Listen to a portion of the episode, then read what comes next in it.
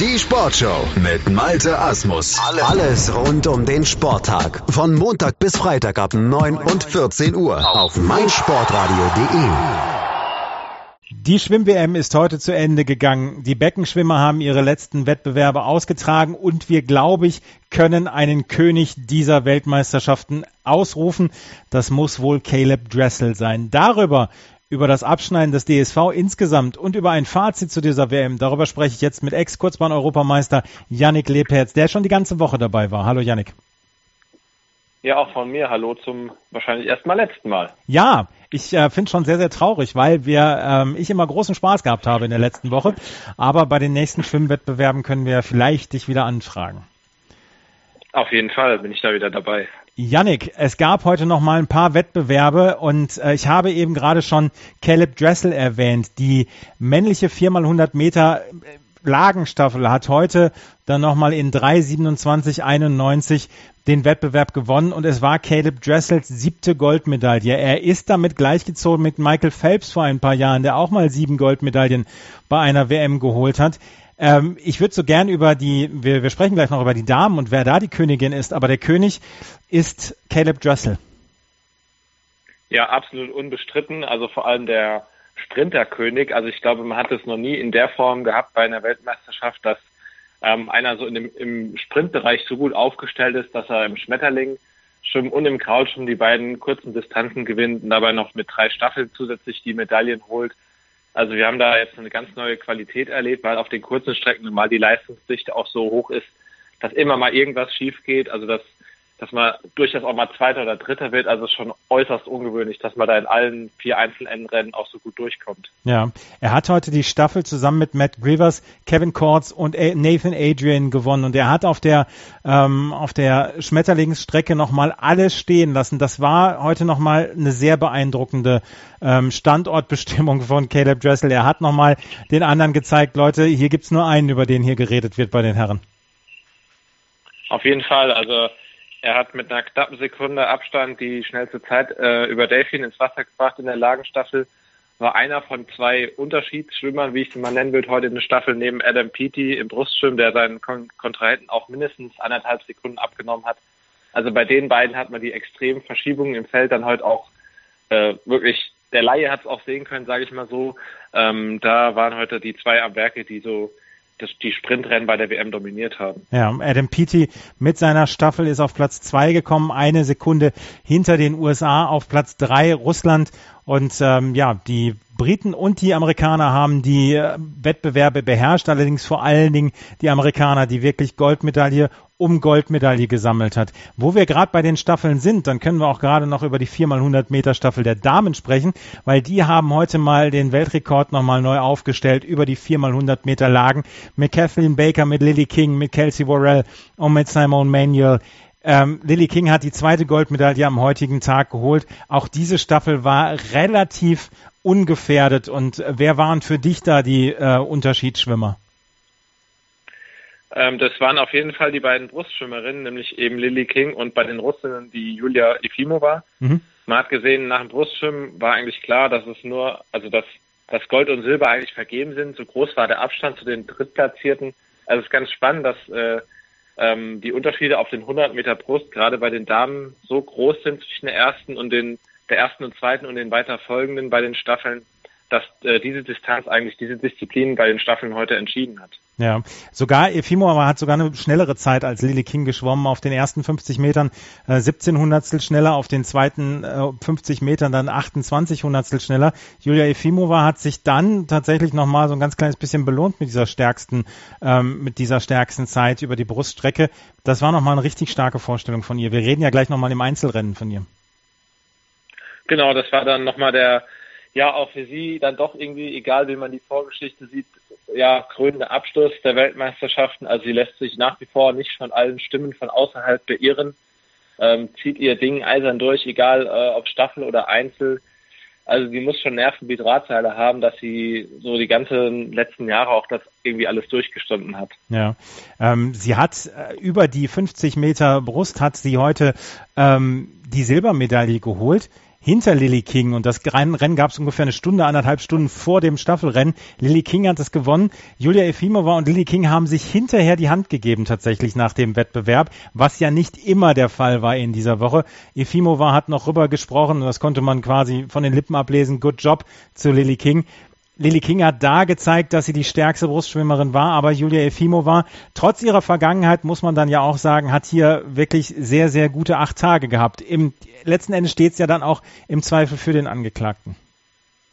Muss man auf jeden Fall so sehen und sie hat auch vom ersten Tag an jetzt wirklich bis zum letzten Rennen der Damen in der Lagenstaffel gute Leistung gezeigt und wie ich gerade schon angedeutet habe, äh, ihr macht scheinbar alles, was drumherum passiert, so gar nichts aus und sie kann ihre Leistung auf den Punkt bringen.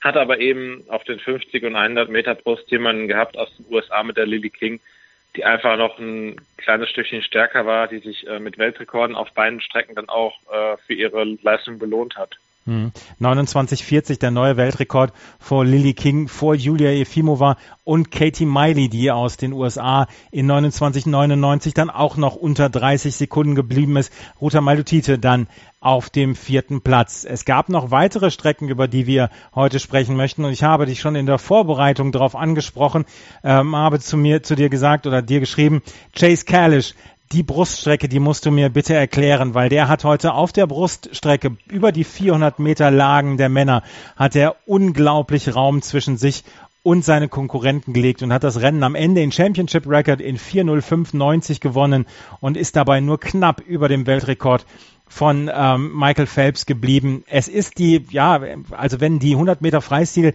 die Königsdisziplin sind, wenn man es mit Leichtathletik vergleicht, dann können die 400 Meter Lagen vielleicht als der Zehnkampf der Schwimmer bezeichnet werden, oder? Genau, das kann, auf, kann man auf jeden Fall so sagen. Also bei den 400 Meter Lagen muss man jede Schwimmart so beherrschen, dass man sie 100 Meter auf einem wirklich herausragenden Niveau schon äh, schwimmen kann. Und ja, er ist gerade so der Meister darin, indem, indem er jetzt die 200 und die 400 Meter Lagen in, ähm, bei der WM jetzt gewonnen hat. Heute das Brustschwimmen, ja, du hast mich gefragt, was die Besonderheit ist, was, was, äh, was ihn da besonders auszeichnet. Die Erklärung ist erstmal ganz einfach. Er ist einfach der mit Abstand schnellste Schwimmer auch im 200 Meter Brust Einzelrennen. Also er schafft da Leistungen, wo maximal noch äh, ein David Verashto und der drittplatzierte Japaner Daya Seto mithalten können.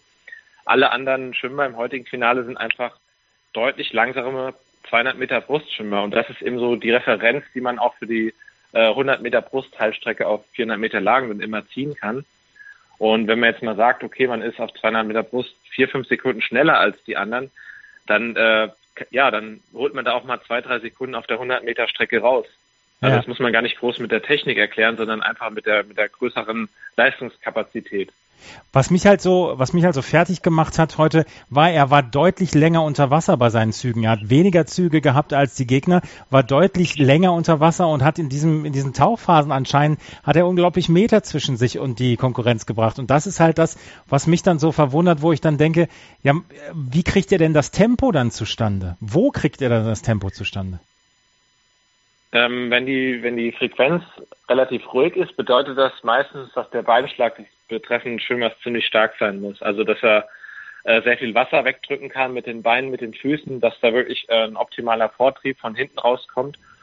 Und ähm, die schwächeren Brustschwimmer erkennt man beim Lagenschwimmen meistens, dass sie versuchen, über die Frequenz, also über die Arme zu kommen, aber da nicht unbedingt schneller werden, ähm, weil die Arme dann relativ schnell zumachen. Das kenne ich aus eigener Erfahrung. Also ich war auch ein relativ schlechter Brustschwimmer für Lagenverhältnisse und habe dann immer versucht, die Frequenz hochzunehmen, aber das hat im Prinzip dann gar nichts gebracht. Also das Zielführende ist dann schon immer ruhig zu bleiben und versuchen, den Beinschlag hinten gut einzusetzen. Ja, Chase Kalish hat ähm, die, ja, die, die 400 Meter ja quasi pulverisiert, beziehungsweise seinen Gegnern nur seine Ferse gezeigt. 2,48 David Verashto ist auf Platz 2 gekommen und Daya Seto, der 2015 in Kasan gewonnen hatte, ist mit über drei Sekunden auf Platz 3. Das sind ja Welten, auch wenn es 400 Meter sind. Das sind auf jeden Fall Welten, aber wenn man sich jetzt mal guckt, was dahinter dann passiert, da sind nochmal zweieinhalb Sekunden zwischen äh, Rang 4 und 5. Und was mich absolut verwundert hat, ist äh, der nur sechste Platz von vom Olympiasieger Kosuke Hagino aus ja. Japan. Also der lag bei dem bei den Weltmeisterschaften aus Gründen, die wir jetzt hier wahrscheinlich gar nicht kennen und auch nicht beurteilen können, ziemlich weit daneben, war auch mit seiner 200 Meter Lagen Performance außer der, der Medaille, wahrscheinlich der Silbermedaille, recht unzufrieden. Also mit der Zeit war er sehr unzufrieden. Ähm, ich glaube, der wird in eine ziemlich eingehende Analyse mal gehen, weil er eigentlich auch angekündigt hatte, nach den Rücktritten, nach dem Rücktritt von Michael Phelps und der Pause von Ryan Lochte wird er so der neue Dominator des Weltschwimmens. Also da war dann der Mund ein kleines bisschen größer als äh, die Taten aktuell noch. Ja, Koska Hagigno nur auf Platz 6 und der war knapp sieben Sekunden dahinter. Also es ist ja, es sind ja wirklich, es sind ja wirklich Ligen, die dazwischen sind. Auf jeden Fall hat Chase Kalish diese 400 Meter Lagen beherrscht und äh, also für mich als jemand, der das nur zuschaut und selber nicht, ähm, selber kein Schwimmer ist und kein Top-Schwimmer ist, war das heute die beeindruckendste Leistung, gebe ich ganz offen zu. Wir haben noch zwei Damenwettbewerbe, wo ich dann gerne von dir deine Meinung hören möchte, wer denn jetzt die Königin der Schwimmerinnen waren, weil über die 50 Meter Freistil hat Sarah Schöström gewonnen in 23,69, nur zwei Hundertstel über ihrem Weltrekord, den sie erst gestern im Halbfinale aufgestellt hat, vor Ranomo Kromowidjojo, die einen Landesrekord aufgestellt hat in 23,85 und Simone Manuel, die in 23,97 Nordamerika-Rekord geschwommen ist. Das war ein sehr spektakuläres Rennen auch heute. Ja, genau. Man hat auch gesehen, ähm, Sarah Sjöström ist nicht als allerbeste vom Start weggekommen. Da lag die Niederländerin Kromowidjojo noch ein ganzes Stück vorne. Aber mit ihren wirklich raumgreifenden und kraftvollen Zügen hat sie sich dann nach und nach äh, auf, den, auf den ersten Platz geschoben und dann am Ende auch knapp die Nase vorn gehabt. Wie wir gestern vermutet hatten, ein klein wenig langsamer als beim Weltrekordrennen, weil es einfach nicht immer zu 100 Prozent passen kann aber immer noch unter der alten Bestmarke von Britta Steffen und immer noch ein extrem hohes Niveau. Und ja, Königin der Wettkämpfe, ich glaube, da könnte man sie schon in die ganz enge Auswahl mit reinnehmen. Ja, wir, wir sprechen gleich darüber, weil über die ähm, 400 Meter Lagen der Damen da hat Katinka Hostschuh gewonnen in 4,29,33. Entfesseltes Budapester Publikum, die, die ähm, ihre Landsfrau nach vorne gepeitscht haben. Sie hat in, mit zwei, mit knapp drei Sekunden Vorsprung vor Mireia Belmonte gewonnen und Sydney Pickram aus Kanada. Yui Ohashi ist auf Platz vier eingelaufen. Katinka Hostschuh hat es heute nochmal allen gezeigt. Sie hatte zwischendurch so ein ganz kleines bisschen den Eindruck gemacht, als sei sie müde. Und ähm, das hat sie heute aber durchaus widerlegt. Championship Record hier über die 400 Meter Lagen nochmal. Das hat sie auf jeden Fall widerlegt, wenn da ein paar Anzeichen zu sehen waren von Müdigkeit. Aber ich glaube, die Situation ist auf der einen Seite auch total belastend für sie, auf der anderen Seite bestimmt auch irgendwie fördernd oder ja, einfach auch schön für sie, zu Hause vor eigenem Publikum zu schwimmen. Also ist so bestimmt so der Zwiespalt. Und ich glaube, das Allerwichtigste für sie war einfach die Titel über 200 und 400 Meter Lagen, über ihre zwei Hauptstrecken, über ihre Lieblingsrennen zu gewinnen. Und ich glaube, ganz Ungarn wäre enttäuscht gewesen, wenn sie das nicht geschafft hätte, aber sie hat es wirklich geschafft und beide Male auch, ja, souverän kann man schon sagen. Und ähm, das ist dann wirklich auch eine große Leistung, so dem nationalen Druck standzuhalten. Hm. Wir haben jetzt Sarah Schöström, wir haben Katinka Hosschuh, wir haben Katie Ledecky gehabt habe ich noch jemanden vergessen, der ähm, von den Schwimmerinnen großartige Leistung gebracht hat? Weil das, das sind ja die drei, die, denke. Bitte? Ja, ich denke, die Lily King mit ihren beiden ja. Weltrekorden und dem, dem Staffeltitel, ja, die muss man dann schon auf jeden Fall auch ganz weit vorne mit ähm, anmerken. Aber wenn man jetzt das mal gewichten sollte, auch was die Rekorde angeht und alles, also ich glaube, die Sarah Sjöström ist so ein bisschen das Pendant zu Caleb Dressel. Lustigerweise ähneln sich da auch die Strecken mit jeweils 50 Meter Freistil und Schmetterling. Und Dressel hat halt den Vorteil, dass er eine starke Mannschaft noch hinter sich hat und auch in den Staffeln erfolgreich sein kann. Aber so was, was die, was die Fähigkeiten, was die Skills angeht, was äh, ähneln sich die beiden schon sehr und ich glaube, die könnte man so schon auf ein Niveau setzen, was die Titelkämpfe angeht. Ja, ähm, Sarah Schillström, die gleich am ersten Tag mit einem Paukenschlag für Schlagzeilen gesorgt hatte, als sie in der 4x100 Meter Freistilstaffel den Weltrekord als Startschwimmerin dann verbessert hatte. Ähm, das war eine Geschichte, die gleich am ersten Tag für großes Aufsehen gesorgt hat. Und dann haben wir noch einen Wettbewerb, den letzten Wettbewerb bei den Herren. Wir haben noch zwei Wettbewerbe bei den Herren. Camille Lacour gewinnt über die 50 Meter Rücken zum dritten Mal hintereinander WM-Gold vor Junya Koga und Matt Grievers. Camille Lacour, ähm, ja, hat's ähm, mit seiner mit seiner Nasenklammer hat das dann doch nochmal geschafft. Ja, genau. Also eigentlich auch eine interessante Geschichte, dass er irgendwann dann einfach aufgehört hat, die 100 Meter Rücken ähm, bewusst zu schwimmen, sondern sich einfach auf die kurzen, nicht olympische 50-Meter-Strecke konzentriert hat und die einfach so zu seinem Ding gemacht hat, weil da hat es eigentlich immer geklappt. Die 100 haben mal geklappt, ganz hervorragend. Ich erinnere an 2010 auch in Budapest, als er aus dem Nichts kam und äh, Europa, Europameister wurde. Äh, ansonsten waren es meistens dann doch eher die 50, die gut bei ihm funktioniert haben. Und er hört ja auch auf, wie ich das verstanden habe. Heute war sein letztes internationales Rennen. Und ich glaube, einen schöneren Abschluss kann man sich auch gar nicht vorstellen. Ja, er hat die Strecke nochmal beherrscht vor Junya Koga aus Japan und Matt Grievous aus den USA. Und dann haben wir noch die 1500 Meter der Herren, die sehr, sehr spannend geraten sind. Gregorio Paltrinieri hat die Goldmedaille gewonnen vor Michailo Romanchuk, aber es war nur 1,30 Unterschied, 1,29 um genau zu sein. McHorton war dann schon knapp zwölf Sekunden dahinter. Das war ein faszinierender Zweikampf zwischen dem Italiener und dem Ukrainer heute. Genau, so gerade zwischendrin in dem Rennen, also so ja in der mittleren Spanne zwischen 500 und 1000 war das ja quasi Parallelschwimmen und erst so ganz langsam, dann hat sich äh, Paltrinieri ein klein wenig abgesetzt. Ähm, ja, es war schon überraschend, der Ukrainer ist gerade auch 20, 21 Jahre alt, hat aber jetzt in den letzten Jahren auch wirklich gute Steigerungsraten, ist mit 18 Jahren, glaube ich, das erste Mal unter 15 Minuten auch schon geschwommen. Ähm, und jetzt ist er wirklich ganz in der Weltspitze angekommen und ich glaube, der zweitschnellste Europäer aller Zeiten dürfte das auch sein ähm, ja, es war schön, dass auch mal ein 1500 Meter Rennen dann wirklich in so einem Zweikampf, wenn auch nicht im Schlussspurt, aber doch über lange Zeit einen Zweikampf äh, beinhaltet hat. Ja, also wenn man sich die äh, Zwischenzeiten, die Splits von Gregorio Paltrinieri anschaut, er hat auf der Bahn, auf der fünften Bahn, auf die 250 Meter Bahn 29.01 geschwommen und die vorletzte Bahn ist er in 29.20 geschwommen. Also auch hier wieder ein unglaublich regelmäßiges Tempo für den Italiener, der hier Weltmeister geworden ist. Die Weltmeisterschaft, die Schwimmweltmeisterschaft ist zu Ende. Bevor wir auf das Fazit des DSV kommen, wie fällt denn dein Fazit insgesamt aus? Wir hatten, ich, äh, wenn ich richtig gezählt habe, zwölf oder dreizehn Weltrekorde insgesamt. Ähm, wie fällt dein Fazit insgesamt aus? Insgesamt würde ich mal sagen, dass wir erlebt haben, dass die Amerikaner die nach Phelps-Ära ja fast optimal eingeleitet haben. Also da kann man ja wirklich gar nicht meckern. Mit, also ein paar kleine Schwächen bei den Damen haben sie noch. Wenn ich jetzt mal an äh, 200 Meter Schmetterling zum Beispiel denke oder im Lagenschwimmen sind sie, sind sie gerade auch nicht ganz weit vorne. Aber sonst sind da wirklich äh, fast überhaupt keine Lücken und so.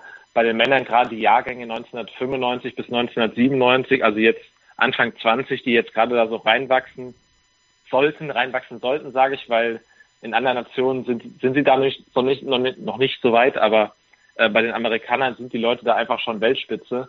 Und ich glaube, da muss sich aktuell gar keiner Sorgen machen. Bisschen mehr Sorgen müssen sich, ähm, wir kommen gleich noch drauf, neben vielleicht unserem, unserem deutschen Team, auch Australier und Japaner, die werden, glaube ich, gar nicht äh, zufrieden sein mit den Meisterschaften, mit äh, zu wenigen Medaillen aus, aus deren Sicht und ähm, auch einfach ja zu wenig Gold. Man muss gleich mal auf den Punkt bringen. Ja. Ähm, da waren die Erwartungen mit Sicherheit auch höher.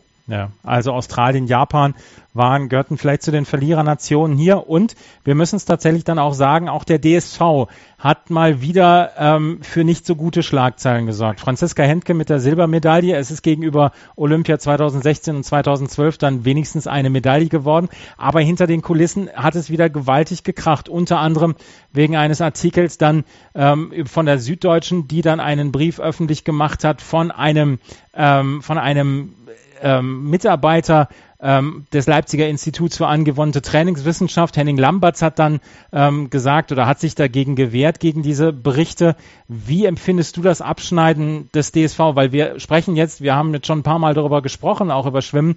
Wir reden jedes Mal darüber, dass es dann Ärger und Knatsch im DSV gibt nach diesen Turnieren. Ja, ist eigentlich schlimm, dass das dann immer hängen bleibt. Ja. Gerade wenn man dann auch mal wieder ein Erfolgserlebnis hat mit dem zumindest mal im Silberrang der Franziska Hentke. Also ich glaube, es, kann gerade überhaupt nicht mehr unterschieden werden zwischen persönlichen Befindlichkeiten und sachlichen Differenzen. Und da wird gerade alles in einen Topf geworfen. Und ich habe so das Gefühl, aus allen Seiten kommt jetzt irgendwas, was sich vielleicht auch noch gegen den Bundestrainer in den letzten Jahren aufgestaut hat. Jeder sieht jetzt so seine Chance, das jetzt auch noch damit reinzuwerfen. Und Henning hat überhaupt keine Zeit mehr, sich mit, mit wirklich sachlichen Fragen und der Zukunft zu beschäftigen, sondern ist eigentlich nur damit zugange, überall die Löcher zu stopfen, die sich gerade auftun. Und ähm, ja, Thomas Ruppert hat, glaube ich, auch dafür geworben, doch mal ein bisschen auch einfach zu vertrauen. Also wir sind einfach in den letzten Jahren auch, ja, klar, ein Stück von der Weltspitze entfernt gewesen und es werden Veränderungen angestoßen und ja, da fehlt dann aber so das letzte Vertrauen, dass es auch mal über einen längeren Zeitraum beibehalten wird. Und ja, ich glaube einfach, dass es nicht der richtige Weg ist, dann so viele Sachen auch in die Öffentlichkeit zu bringen und ja, das einfach nicht in den richtigen Orten zu diskutieren. Ja, ähm, prinzipiell geht es ja so, so ein ganz kleines bisschen darum, Henning Lamberts hat ähm, Trainingspläne umgestellt, hat ähm, darauf äh, gepocht, dass die, ähm, dass die Schwimmer mehr übers Krafttraining gehen sollen und dadurch dann diese, diesen Kraftzuwachs holen sollen. Du hast zum Beispiel auf deiner Facebook-Seite, habe ich das gelesen, hattest du dich auch dazu geäußert, schon ähm, Anfang dieses Jahres, dass du das auch umgestellt hattest. Wie sind denn deine persönlichen Erfahrungen damit? Ja, ich kann das wirklich nur gerade für die Leute, die 50, 100 Meter und auch 200 Meter Strecken schwimmen, dringend ans Herz legen. Weil einfach guckt man sich jetzt, man muss jetzt einfach auch die Paradebeispiele als Benchmark heranziehen. Also Adam Peaty, Caleb Dressel bei den Damen, Sarah Sielström, Katinka Horschuh, viele weitere, auch bei den Männern könnt, ist da die Liste unendlich, wo einfach ein so großes Kraftmaximum vorhanden ist, dass diese Leute mit ähm, Zeiten die Rennen anschwimmen können, die zwar schnell erscheinen für sie, aber durch diesen Kraftüberschuss überhaupt nicht so fordernd sind, dass sie nicht auch noch die Rückbahn schaffen. Also man schafft sich einfach da einen, einen Kraftüberschuss, den man im besten Fall auch dann bis zum Rennen, bis zum Ende des Rennens äh, durchbringen kann. Und ähm, es, es sind einfach nicht mehr die, ja, die dünnen, langen Kerle, die da gerade auf den kurzen und auch noch bei 200 Meter auf den Strecken dominieren, sondern es sind einfach die Krafttypen. Also ja, ich würde versuchen, ich würde, ich kann nur raten, einfach diesen Weg versuchen weiterzuführen und da dem Bundestrainer auch mal zu, zu vertrauen über einen längeren Zeitraum, dass man das einfach auch konsequent verfolgt.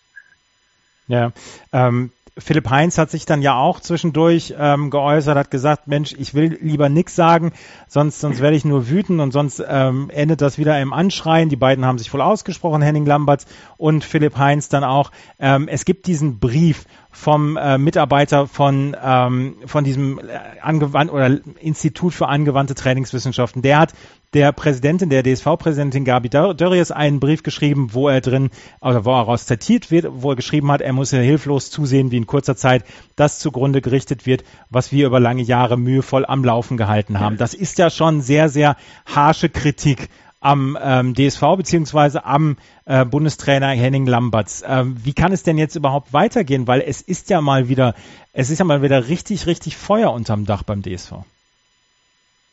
Ja, das kann man nicht anders sagen. Also ich, äh, ja, ich muss erstmal überlegen, wo, wie kommt jetzt der Zeitpunkt zustande? Also warum kommt jetzt gerade der Brief an die Öffentlichkeit? Wie wurde der äh, den Redaktionen zugespielt? Wie auch immer, wie, wie kann das jetzt genau in die WM-Phase wieder rein, wenn der Brief dann schon, doch schon im, im Herbst 2016 äh, verfasst und verschickt wurde. Und grundsätzlich geht es auch nicht darum, alles einzureißen, was man über die letzten Jahre und Jahrzehnte an Erfahrung gesammelt hat, sondern es geht um eine, also von Henning betriebene Veränderung des Krafttrainings. Mhm. Henning wird niemanden in die tägliche Schwimmtrainingsarbeit reinreden, die über Höhentrainingslager oder nicht Höhentrainingslager, über ganz viele Kilometer, über mittelmäßig viele, über nicht so viele Kilometer geht. Also er redet da nicht in die, die Details des Schwimmens rein, sondern es geht eine, auf eine Veränderung hinaus, die den Athleten für das Krafttraining empfohlen wird. Mehr ist es erstmal nicht. Hm. Diese ist sogar noch abgestuft nach verschiedenen Streckenlängen. Also man kann das wirklich in seinen Trainingsprozess gut mit eingliedern, ist meine Meinung. Und ich glaube, wenn man da mit ein bisschen mehr Offenheit an die Sache rangehen würde, könnte das durchaus erfolgsversprechender sein. Ja, ich frage mich halt, wie es jetzt, wie es jetzt weitergehen soll. Ich meine, die Parteien müssen ja an einen Tisch. Es gibt dann auch noch ähm, das, das Beispiel, was auch in der Süddeutschen zum Beispiel hier angemerkt wird, Vanessa Grimberg, die ihren, ähm, äh, die ihren äh, Beruf tatsächlich aufgeben muss, weil sie war, glaube ich, beim ähm, bei der Bundeswehr äh, aus, in der Bundeswehr Sportfördergruppe. Dort musste sie raus, weil sie eigentlich weiter in Stuttgart trainieren will. Auch hier möchte Henning Lamberts ähm, gerne an verschiedenen Bundesstützpunkten trainieren und das auch so ein ganz kleines bisschen zentralisieren. Ähm, muss da jetzt ein bisschen Gras über die Sache wachsen oder wie, wie, kann, wie kann man das in irgendeiner Weise dann wieder aufgreifen? Weil ich habe ein bisschen das Gefühl, dass Henning Lamberts im Moment sehr angezählt ist und frage mich halt, wie man daraus wieder kommen will, dass ähm, Henning Lamberts dann als Bundestrainer dann auch gestärkt aus dieser Geschichte rausgeht. Ja, das ist eine gute Frage, aber da muss man wieder ein klein wenig trennen zwischen der Geschichte ähm, jetzt exemplarisch Vanessa Grimberg und der Bundeswehr. Da macht, glaube ich, wirklich keiner eine, eine glückliche Figur dabei. Und der ganzen äh, Trainingsphilosophie bezüglich Krafttraining. Ich sehe halt, dass es äh, von allen Seiten in einen Topf als eine Kritik gerade ja. geworfen wird, wobei das völlig verschiedene Baustellen sind. Also wenn man da ein bisschen trennschärfer erstmal wieder arbeiten würde und äh, das nicht so vermischen würde in den Gesprächen, glaube ich, wäre schon ein erster Schritt mal getan. Weil diese angestrebte Zentralisierung ist natürlich auch eine Geschichte, die nicht nur vom DSV kommt, sondern die auch von weiter oben vom ja. DOSB mhm. auch für viele Sportarten angestrebt wird. Und äh, das Sportartfachliche ist davon aus meiner Sicht auf jeden Fall zu trennen. Aber dass ähm, auch ein Bundestrainer vielleicht mal Fehler macht oder auch mal in der Kommunikation oder in seinen Entscheidungen nicht ganz hundertprozentig geschickt agiert, ist, glaube ich, äh, nicht von der Hand zu weisen. Da kann jeder macht auch da mal Fehler. Und Jetzt ist die Frage, wie man mit den Fehlern, die man eventuell gemacht hat, auch umgeht und ob sich da noch Türchen öffnen, ähm, mit denen man die wieder gerade rücken kann. Wir werden es sehen, wie es in den nächsten Wochen und Monaten dann zugeht, dann auch im DSV, weil, ähm, wie gesagt, ähm, es ist eine Geschichte, die im Moment wieder hängen bleibt, dass der DSV eher negative Schlagzeilen macht. Das war die WM. Janik, wie geht's für dich weiter? Ähm, ich habe letzten Freitag mit ähm, dem Training wieder begonnen, also die Saison, Saison 2017, 2018 aufgenommen. Werde jetzt erstmal, da sind wir wieder beim Thema, mit äh, ganz, ganz viel Krafttraining starten. Ja. Und äh, nach und nach auch das Schwimmen wieder einfließen lassen und ähm, hoffe, dass dann im zweiten Jahr, in dem ich das Konzept verfolge, dann auch ein bisschen mehr an Resultaten noch zu sehen ist. Also 2017 gibt es dann aber keine Wettkämpfe mehr für dich jetzt? Ähm, so wie es aussieht, werde ich im Dezember nochmal an Militärweltmeisterschaften teilnehmen, da ich ja auch äh, Teil der Sportfördergruppe Schwimmen der Bundeswehr bin. Und ein paar kleinere Wettkämpfe auf jeden Fall. Ja. Wir wünschen dir viel Erfolg dabei. Ähm, Janik, es hat mir große Freude gemacht, mal wieder mit dir eine Woche lang über Schwimmen zu sprechen, über die gesamten Wettbewerbe. Vielen, vielen Dank. Das ist nicht selbstverständlich, dass du dir jeden Abend die Zeit genommen hast. Ja, sehr gerne habe ich das gemacht. Das war die Schwimm-WM mit Yannick Lebherz hier mit unserer Zusammenfassung und auch einer Zusammenfassung dessen, was hier in den letzten Tagen rund um den DSV passiert ist. Sei dein eigener Programmchef. Mit unserer neuen meinsportradio.de App wählst du jetzt zwischen allen Livestreams und Podcasts. Einfach, immer, überall. Hol dir unsere neue App für iOS und Android und bewerte sie jetzt bei Google Play und im App Store von iTunes.